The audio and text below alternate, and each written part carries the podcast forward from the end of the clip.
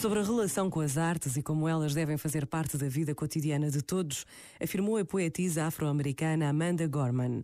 Diria aos jovens que a poesia é vibrante e está em constante mudança e que a arte pertence a todos nós, não a um grupo selecionado.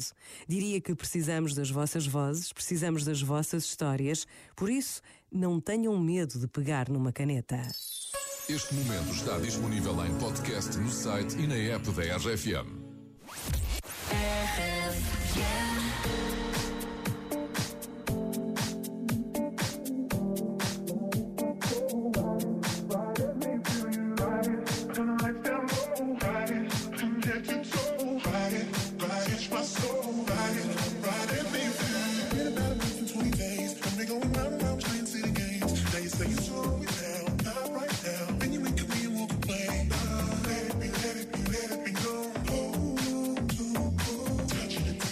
telling me no, but this time I need to do you right. I don't wanna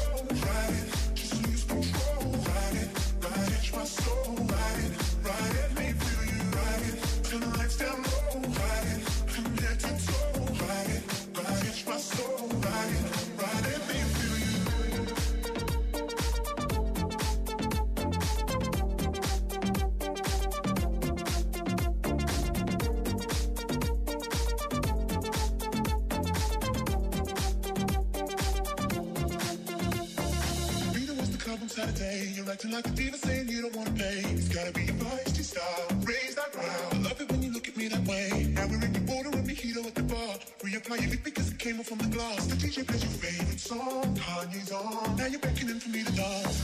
Pulling me, pulling me, pulling me close. Close your eyes, close. Someone's telling me we gotta go. Won't you take me home? I wanna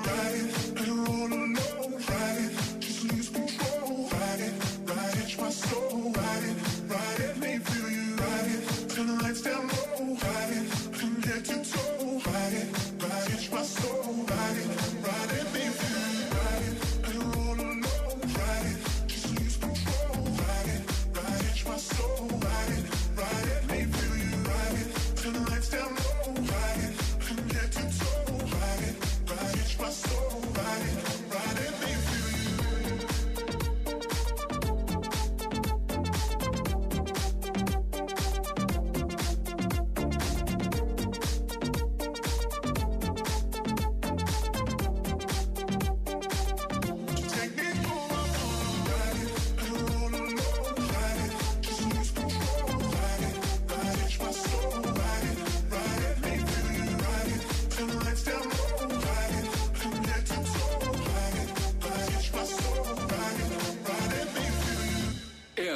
RFM, sempre contigo. Obrigada, RFM, pela música que nos estão a dar. Boa! RFM toca pessoas.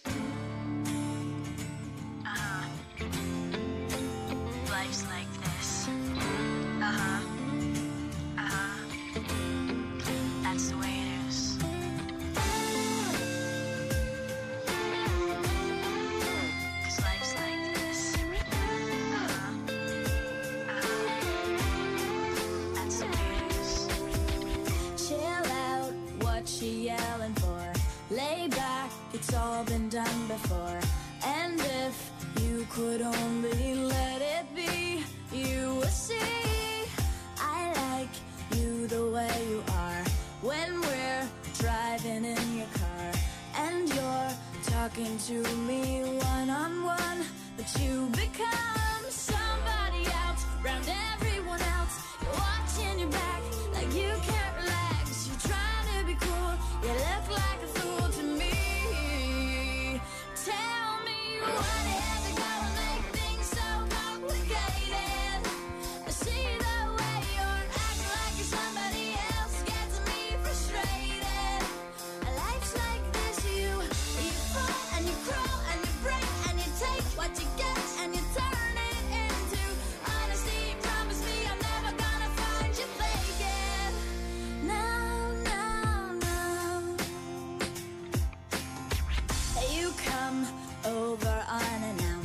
dressed up like you're something else. Where you are and where it's at, you see.